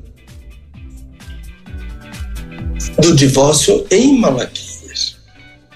Então eu tenho que ser fiel à pessoa que me enviou a questão e ela quis saber sobre o profeta Malaquias, ainda que ela colocasse um adendo sobre outros, mas eu expliquei que é muito complicado isto, e então eu vou me ater ao profeta Malaquias. Então, ah, quando chegar uma questão sobre o Novo Testamento, a gente vai discutir sobre o Novo Testamento. Mas a minha palavra aos irmãos que ao irmão que perguntou, irmão, e a ideia de uma possível arguição de outros irmãos a mim sobre isso, a minha palavra é não. No livro do profeta Malaquias, a, a, a, a única saída é perdão para quem foi fiel e julgamento e condenação para quem foi infiel. E a mim não me compete julgar nem condenar, não é? Eu estou tentando interpretar o ensino de um profeta do Antigo, do Antigo Testamento sobre casamento e divórcio. E para ele é Deus vai julgar qualquer divórcio. Malaquias, Deus vai julgar qualquer divórcio. E agora, eu preciso dar uma palavra, porque pode dizer, ah, mas o pastor Pedro está sendo muito duro. O pastor Pedro não está dando oportunidade. O pastor Pedro não pensa em perdão. Eu penso sim. E, e as pessoas que cometeram ou estão cometendo esse pecado, o pecado da infidelidade, e o pecado da deslealdade no seu casamento, a minha palavra é de aviso, usando a palavra de Deus como suporte. Então, se o meu ouvinte, a minha ouvinte, foi infiel, infiel ao seu cônjuge, trocou o seu cônjuge por outro, com certeza esse irmão vai experimentar o juízo de Deus. Está escrito em Hebreus capítulo 13 e também aqui em Malaquias. E alguns já estão experimentando. Alguns estão com culpa, com remorso, alguns estão passando por ah, ah, sentimentos assim ah, terríveis, né? Ah, eu vi o depoimento de um homem que se arrependeu de ter deixado a sua mulher e ele, e ele, e ele tentou o suicídio. Né? Então, a, o que eu quero dizer aqui é: Pedro não está condenando você. Pastor Pedro está dizendo que Deus disse que vai julgar. Mas Deus não só Deus não disse somente que vai julgar. Porque Deus disse que ele tem um recurso que é maior do que o seu pecado, que é maior do que o adultério, que é maior do que o divórcio. E esse recurso de Deus chama-se graça. Jesus morreu porque eu sou pecador. Jesus morreu porque eu sou impuro. Jesus morreu porque eu mereço um inferno. Jesus não, não morreu porque pastor Pedro é bonzinho, não. Jesus morreu porque ele é perverso digno. E a graça do Senhor, de Deus, através de Jesus Cristo, é maior do que qualquer pecado que você venha cometer. Então, para esse pecado que hoje foi o divórcio, ah, Deus tem uma graça e você entre de cabeça por essa graça. Essa graça vai levar você a dizer: Eu pequei. Essa graça nunca vai levar você a dizer, não, eu me divorciei e o divórcio é certo, etc. A intolerância de quem pensa diferentemente. Essa graça vai dizer, vai levar você a dizer, eu sou um pecador, eu não mereço nada, mas eu me arrependo. e eu sei que Deus vai me perdoar. Ah, Davi, o homem segundo o coração de Deus, cometeu um pecado terrível. Provavelmente você nunca cometeu o pecado de Davi. Porque Davi adulterou e foi o autor intelectual da morte do marido da mulher.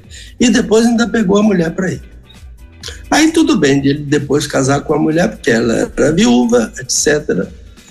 E ele queria aquela mulher, mas o caminho que ele usou foi diferente, foi terrível. Ele, ele adulterou e foi autor intelectual da morte do marido. Provavelmente você nunca cometeu esse pecado, mas Davi não justificou o pecado dele. Davi escreveu um salmo que é a maior confissão de pecado. Ele disse: pequei. Ele nunca acusou Batseba. Ele não disse: foi essa mulher que me tentou. Não. Eu me deixei tentar por ela. E eu fiz o que não deveria fazer. Mas ao final, ele diz que um coração quebrantado Deus não despreza. Deus não despreza o arrependido. Deus não despreza o que confessa. O que se arrepende e confessa alcança misericórdia, porque ele se arrepende, confessa e deixa o pecado. Então confesse, porque a graça é maior do que o seu pecado. Então, ah, leia o Salmo 51. Use as palavras de Davi como suas palavras dirigidas a Deus. E eu estou ah, disponível, não sou exemplo de nada, não sou exemplo de pai, não sou exemplo de filho, não sou exemplo de marido, não sou exemplo de nada. Mas Deus ah, me, ah, me ajudou, me ajuda com entendimento, eu tenho ajudado a muitos casais, a Dulce tem ajudado casais, nós dois temos ajudado casais, e nós podemos ajudá-los também. Qualquer que seja o pecado, eles não escandalizam, o Senhor Jesus não escandalizam, não podem me escandalizar.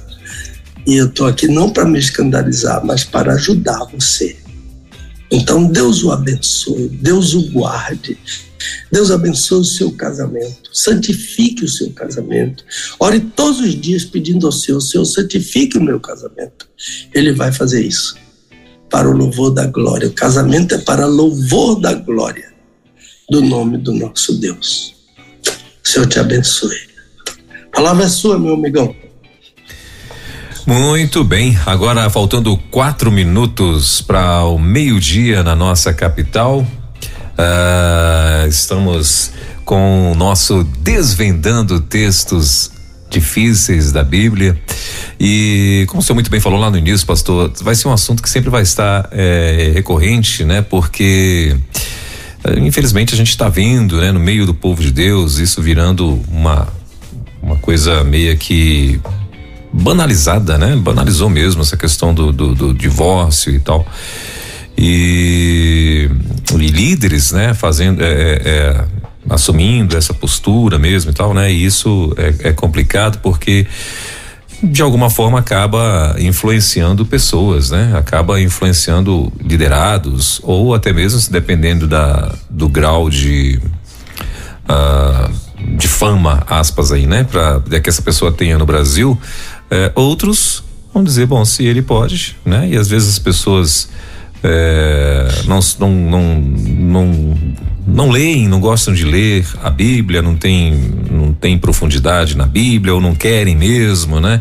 Ou é, vivem uma vida de muito de, de ouvir né? Pessoas pregando e tal, é pregações atrás de pregações, mas a pessoa mesmo ela na Bíblia às vezes não tem esse esforço de estar tá lendo, de estar tá tentando entender e ouvir o que que a Bíblia fala a respeito do assunto e tal. E isso é meio perigoso, né? É, inclusive a gente viu agora, eu essa semana inclusive eu lembrei muito do senhor porque eu vi um, um, um desses famosos gospel aí, né?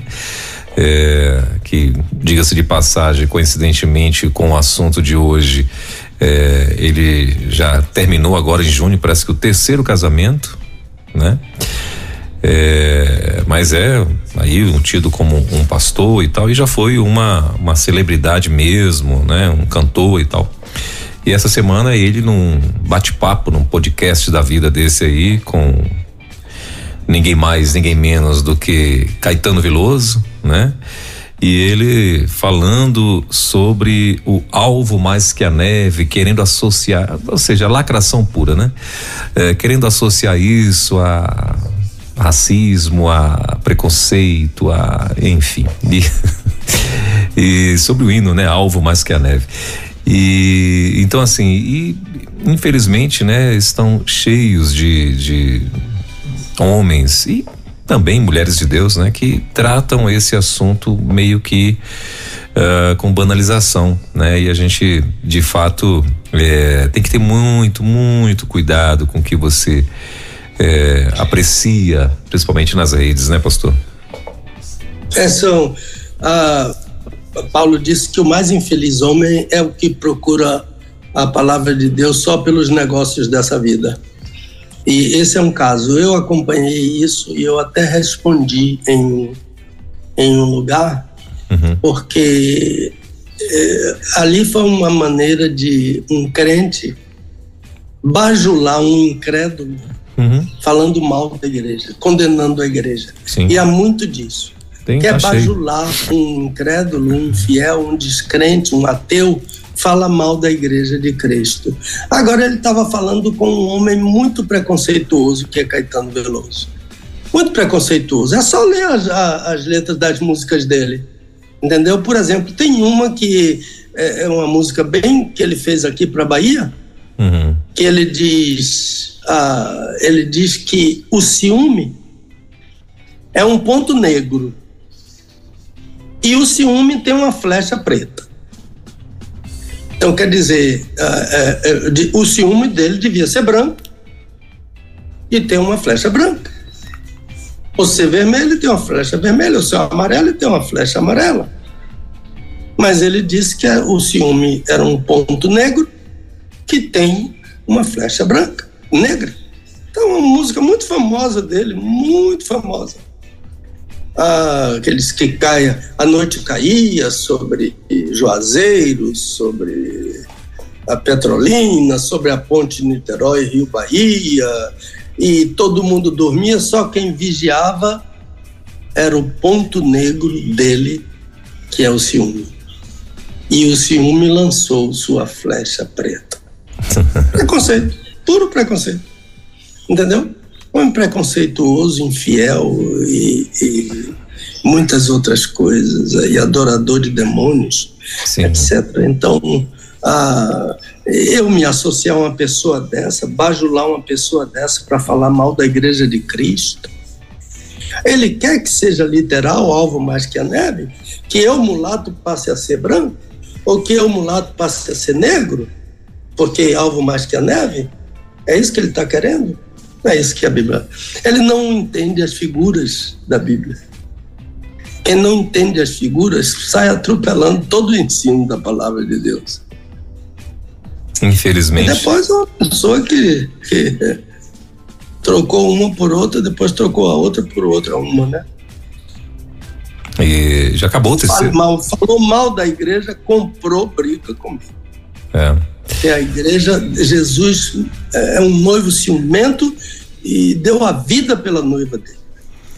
E, é, e para acabar de ainda, aliás, toda a, o problema que ele teve, né, que tá, inclusive chamando os, os crentes de radicais, de não sei o que e tal, foi porque parece-me que houve um ataque não sei se é verdade, mas enfim, houve um ataque sobre um terreiro de, de Umbanda e enfim, destruíram. E aí colocaram isso na conta de um de crentes radicais que foram lá destruir um terreiro não sei aonde. E aí ele fez uma oferta para esse terreiro de acho que 11 mil reais para ajudar na reconstrução desse terreiro. E aí foi chamado para inauguração e tal.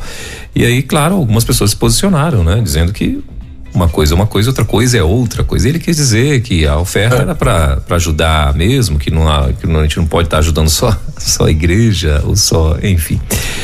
Mas enfim, é. então é, é, é, Mas olha, Ah, é, é, esse negócio de, é, continua culpando a igreja. A uhum. oferta dele é uma forma de culpar a igreja. Uhum. Então, a, a, quem, quem, quem fala mal da igreja, o, o Elber, a, a, eu entendo que essa pessoa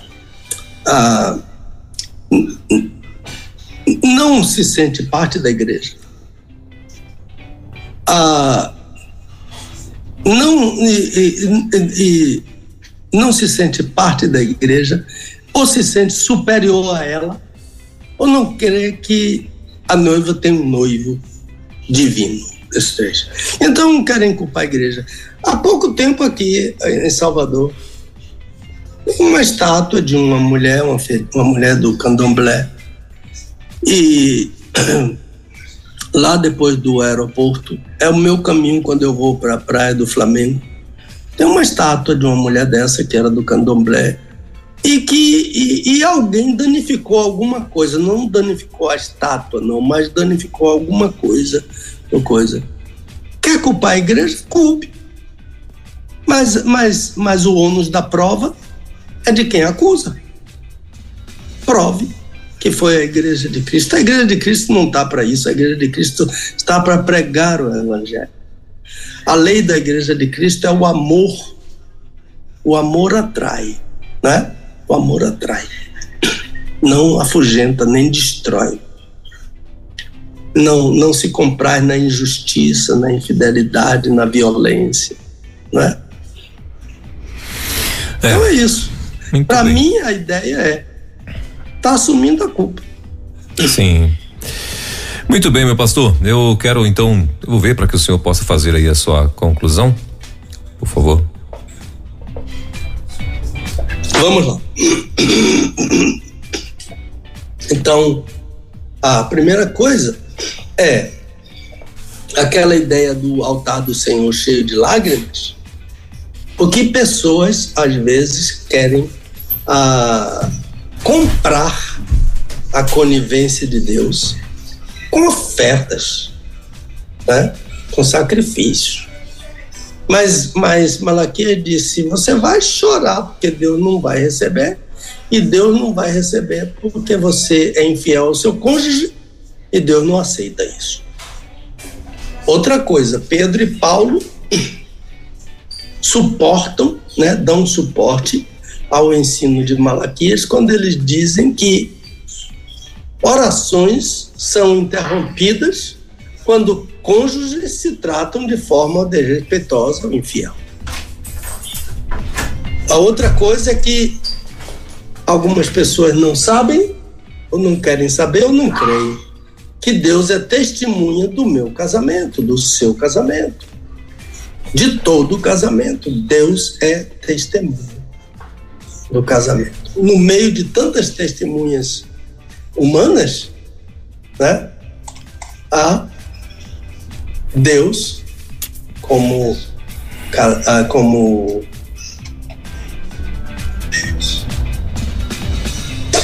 como como testemunha. Então, assim, ah, Deus é testemunha do meu casamento, né? Mas o que eu preciso lembrar é por que, que Deus criou um casamento monogâmico? Por que ele fez um e uma, e não um e duas, nem dois e uma? Malaquias diz que é que ele buscava uma descendência piedosa. E a descendência piedosa só vem através do casamento monogâmico, diz a, diz a palavra de Deus. Então é bom ver a, qual é a sua descendência, né? Do seu casamento monogâmico. Mas, finalmente, todos nós quem tem um casamento de 10 anos, de 15 anos, de 20 anos, de 30 anos, de 40 anos, ou quem destruiu o seu casamento, todos estamos debaixo da graça. A graça é maior do que o pecado. Mas a graça me ensina os passos. Eu trato disso no meu livrinho, o Manual do Autor do Casamento, eu trato desses passos da graça. Então, primeiro é eu dizer, eu pequei. Como Davi disse, eu pequei. Não justificar o seu erro e condenar os outros porque não aceitam seu erro. Então diz, eu pequei. Segundo, eu me arrependo desse meu pecado. Terceiro, eu confesso esse meu pecado. E quarto, eu abandono esse meu pecado. Então, dizer, Deus tem provisão? Tem. Mas a provisão de Deus não é você continuar com a mesma vida, é confessar ao Senhor o seu pecado como resultado do seu arrependimento. Que Deus nos abençoe, que Deus abençoe os casamentos. Uma oração simples todo dia, quando acordar, Senhor, santifica o meu casamento. É muito boa essa oração. E Deus santifica sim, porque Deus tem interesse no seu casamento. Abração, meu querido. O Senhor te abençoe, abençoe a sua casa. Amém. E a casa dos nossos ouvintes no Brasil e fora do Brasil. Muito bem. É, falando fora do Brasil, nós estamos hoje aqui com Nova Zelândia, França, Estados Unidos, né? Todo mundo uh, ligado aqui na rede 316, além de todo esse Brasilzão de meu Deus, muita gente mandando inclusive recados aqui no nosso WhatsApp. Uh, e para você que quer, né, de repente tem aí alguma dúvida e tal, por favor, Ministério Pastor Pedro Moura arroba gmail.com. Esse é o e-mail, tá bom?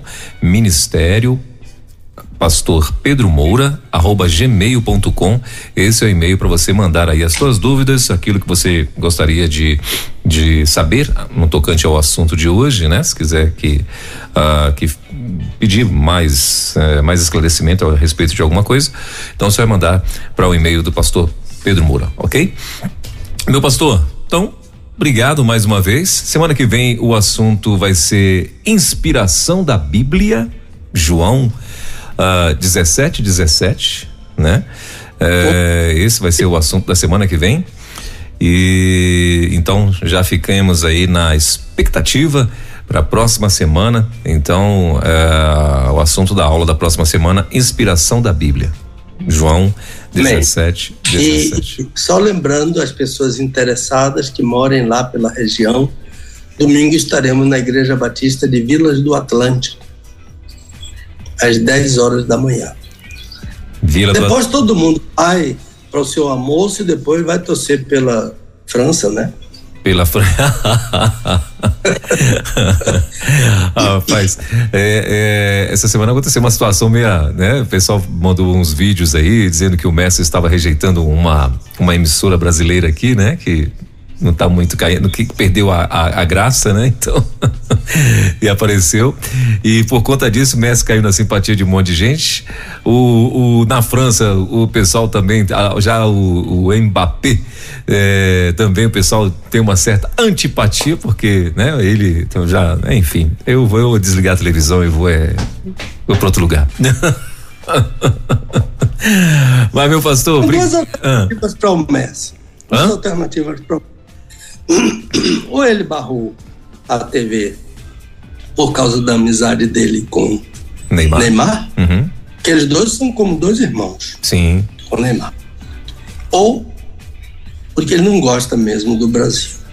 Sim. Entendeu? E, e isso é um fato. E, e, e, nenhum país da América do Sul, da América Central e da América do Norte torce pelo Brasil. Sim. A exceção de Estados Unidos e Canadá. O americano ama o futebol brasileiro, gosta da seleção brasileira. O canadense da mesma forma.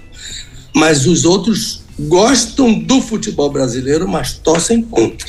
Sim. Eu morei na Flórida, onde tem um contingente muito grande de tudo quanto é gente da América do Sul, da América Central, da América do Norte, etc.